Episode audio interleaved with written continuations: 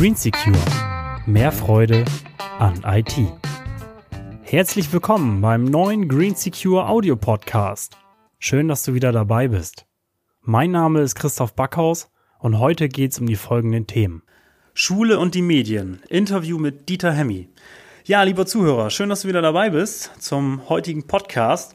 Ja, und heute geht es um das Thema Schule und die Medien. Und ich habe hier so einen ganz, ganz feinen Kerl neben mir stehen, und zwar der Dieter.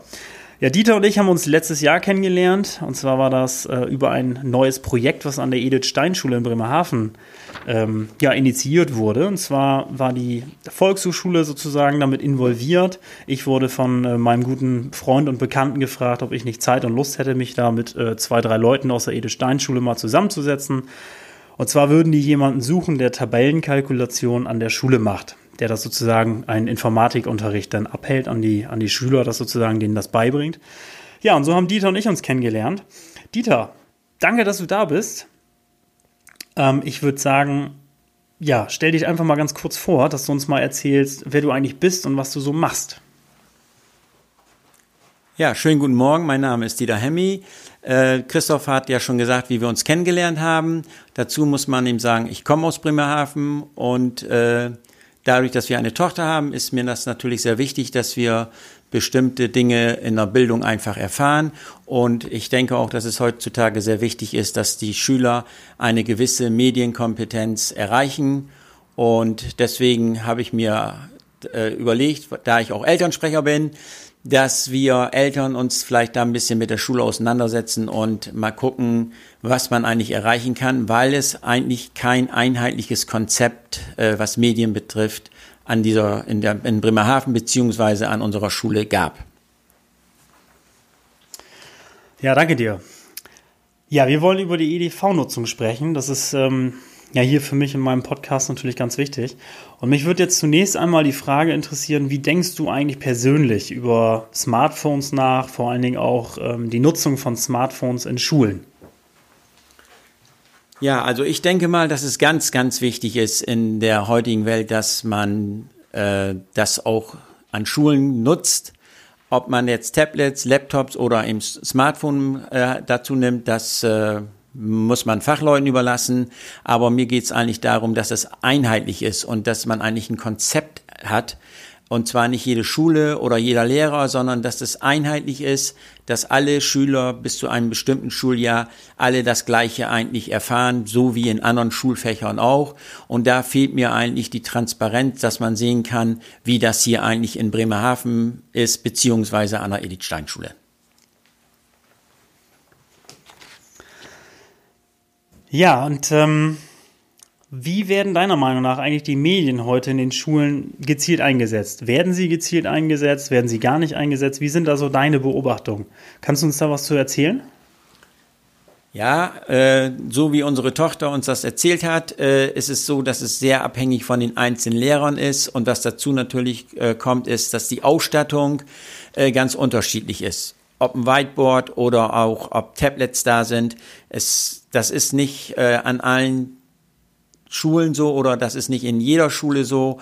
Und daher denke ich mal, dass das sein muss, dass die alle die gleiche Ausstattung haben. Aber es müssen auch die Lehrer so sein, dass sie alle das Gleiche vermitteln können. Und das fehlt mir eigentlich. Ich, wir Eltern haben einfach das Gefühl, es ist sehr abhängig von dem Lehrer, der sich dafür interessiert und das auch möchte, dass die Kinder dort sich weiter äh, entwickeln können. Ja, ist eine sehr gute Einstellung zu dem Thema. Und wir beide haben ja auch in unseren Gesprächen in der Vergangenheit einfach auch immer gemerkt, Mensch, ähm, da ist irgendwie eine Menge zu tun. Meiner Beobachtung nach hat sich da die letzten 20 Jahre auch irgendwie kaum was geändert. Also es gibt natürlich immer die Schüler, die richtig Lust auf Informatik haben, die sich da auch schon ganz gut auskennen. Ich, ich persönlich war aber in meiner Arbeit nicht nur da, sondern auch an anderen Schulen und ähm, ja, durch meine Beobachtung mit, mit ähm, ich sag mal, 14, 15, 16-Jährigen ich war, ich war ziemlich schockiert oder bin es immer noch, ähm, wie viele Grundkenntnisse im Umgang äh, mit dem Computer da eigentlich immer noch fehlen. Also gerade, ja, ich sag mal so Tabellenkalkulation, ähm, ja, wie schreibe ich eine Bewerbung. Ähm, also ich sag mal, das Gedaddel am Computer, das ist äh, letztendlich für alle ganz einfach, da kennen sie sich irgendwie alle mit aus, aber dass kaum jemand irgendwie in der Lage war, eine Computertastatur vernünftig zu bedienen, fand ich dann doch ziemlich krass, muss ich ganz ehrlich sagen.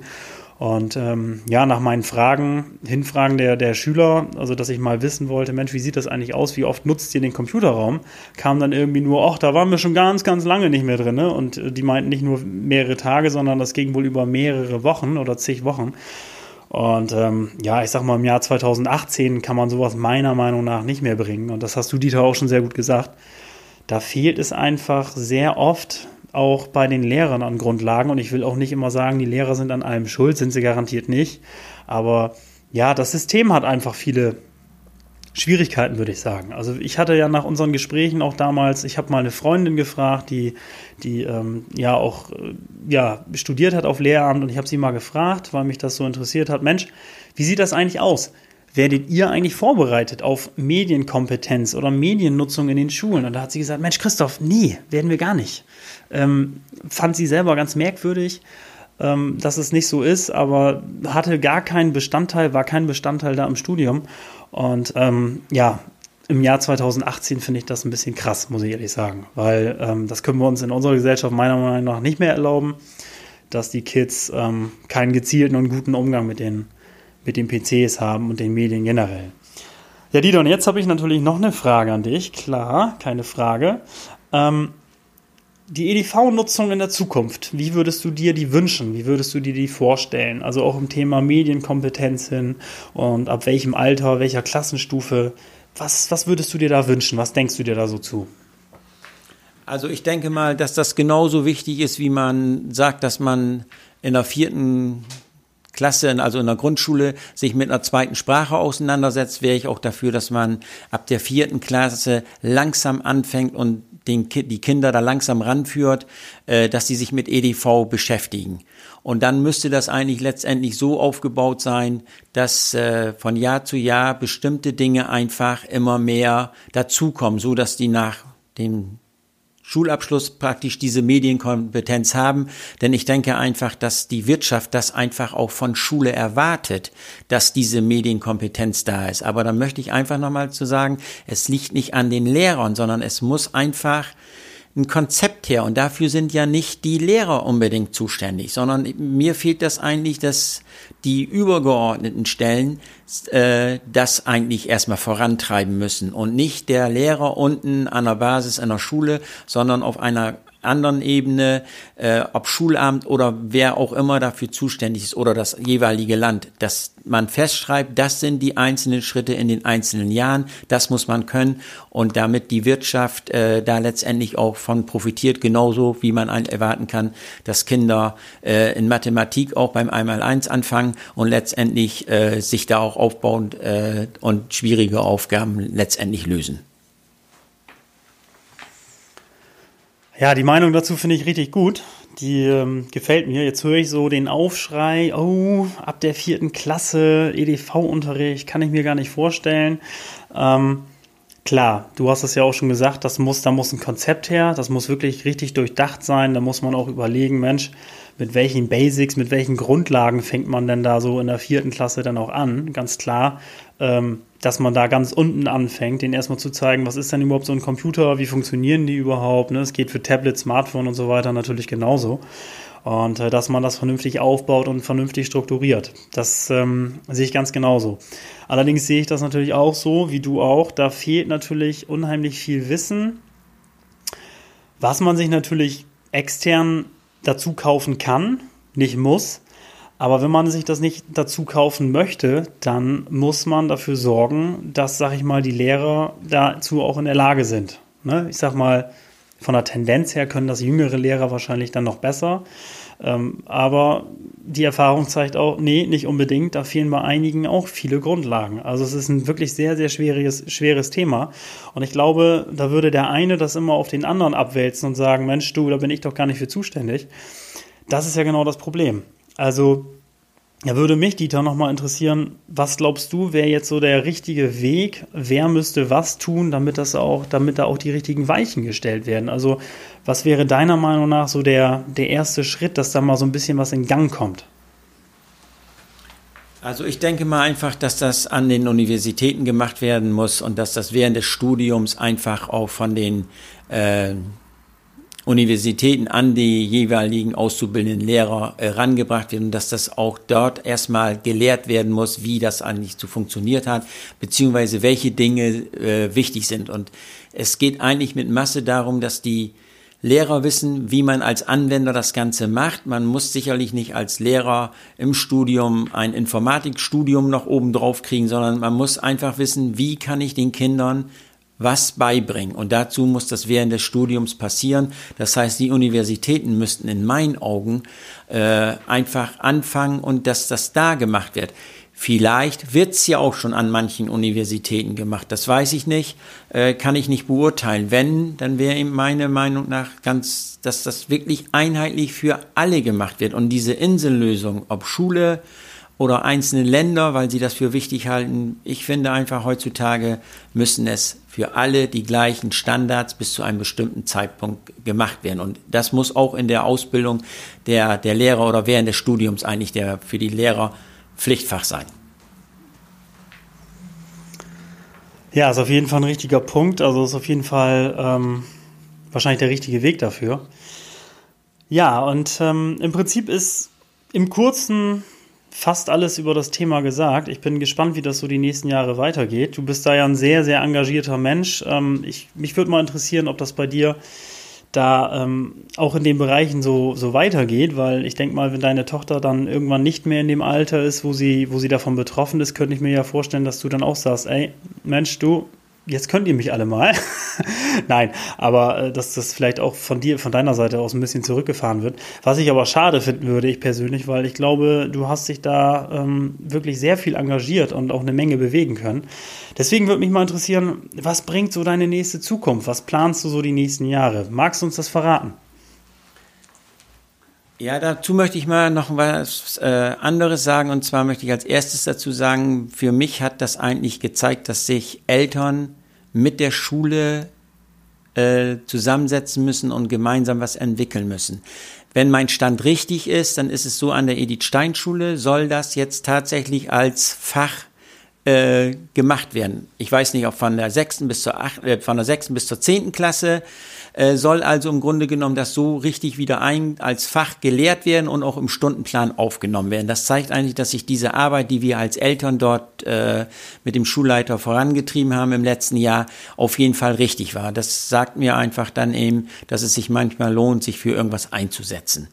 Und äh, mein weiterer Weg, das weiß ich noch nicht. Ich bin in der glücklichen Lage zu sagen, ähm, ich lasse es auf mich zukommen ob ich irgendwann mal äh, was mit EDV mache oder ob ich äh, weiterhin mich darum kümmere, was so die Bildung in Deutschland äh, angeht. Äh, das muss ich einfach sehen, was die Zeit bringt. Ja, das war das, was ich dazu sagen konnte. Ja, vielen Dank, finde ich, finde ich klasse. Ähm, ich bin mal ganz gespannt, weil du bist einer der wenigen Menschen, der auch wirklich in der Öffentlichkeit seinen Mund aufmacht und mal seine Meinung sagt. Das gibt es heutzutage meiner Meinung nach sehr, sehr wenig noch. Einfach auch mal Leuten zu sagen, ey, pass mal auf, das geht so nicht oder das und das wäre der richtige Weg. Also ne, darüber zumindest mal zu reden und bestimmte Prozesse in, in, in Gang zu setzen. Ähm, ich sage ganz klar, so eine Leute braucht die Welt definitiv deutlich mehr. Und ähm, ja, ich würde mich ich persönlich würde mich freuen, wenn, wenn, wenn du auf jeden Fall sagst, Mensch, da werde ich mich die nächste Zeit, nächsten Jahre vielleicht auch noch ein bisschen engagieren. Jetzt würde mich als letztes noch mal eine Frage interessieren, die stelle ich eigentlich sehr, sehr oft in den Podcast. Wofür stehst du morgens auf? Was motiviert dich? Was ist dein Feuer in dir? Ich glaube, jeder Mensch sollte es haben. Ähm, ansonsten kann man ja gleich in die Kiste springen. Ähm, magst du uns das verraten? Ja, was heißt verraten? Aber ich glaube, dass das äh, uns allen so geht. Äh, man kann sich freuen, dass man morgens aufstehen kann. Und für mich ist ganz wichtig äh, die Familie, dass ich eigentlich meine kleine heile Welt, sprich Familie, eigentlich äh, mich darum kümmern möchte und dass man das vielleicht so weitergibt, was man selber an Werten hat, die man für wichtig hält. Und äh, das treibt mich eigentlich an und das hat mich auch in der Schule angetrieben, weil immer gesagt worden, das geht alles nicht, das kann man nicht machen. Und deswegen haben wir einfach eben als Eltern entschieden, doch, das kann man machen, man muss es einfach versuchen. Und deswegen ist uns eben auch die äh, glückliche Lösung eingefallen mit der Volkshochschule beziehungsweise mit Herrn Backhaus, mit Christoph, das Projekt anzuschieben. Und wenn es, wie gesagt, tatsächlich so ist, dass Herr die Schulleitung von der Edith Stein Schule das da jetzt tatsächlich so macht, dann äh, hat mich das eigentlich da angetrieben und ich bin auch selber gespannt, ob irgendein neues Projekt auf mich zukommt und ich vielleicht mit Christoph im nächsten Jahr nochmal ein anderes Interview über ein anderes Thema mit äh, euch halte. Ja, das war eigentlich das, was ich sagen wollte und schönen Dank. Dieter, das hast du wirklich toll gesagt, muss ich sagen. Also gefällt mir sehr gut. Ja, überhaupt. Ich bin, ich bin sehr froh darüber, dass wir uns kennengelernt haben. Das ist, ähm, ist jetzt nun auch nicht so selbstverständlich, dass sich dann Menschen auch sehr gut verstehen, auch über, ich sag mal, gewisse Generationen hinweg. Und ähm, das ist immer eine Bereicherung auch fürs Leben, also für, für mein Leben auf jeden Fall. Und ähm, ich danke dir auf jeden Fall für deine Zeit. Das war wieder super spannend. Ich hoffe für den Zuhörer auch. Und ähm, ja, ich bedanke mich beim Zuhörer für die Zeit. Ja, freue mich auf das nächste Mal. Dieter, danke, dass du da warst. Und wie gesagt, hoffentlich nochmal bis nächste Mal. Willst du nochmal eben Tschüss sagen? Ja, Tschüss und schönen Tag. Alles klar. Macht's gut, bis nächstes Mal. Danke. Ciao. Green Secure. Mehr Freude an IT.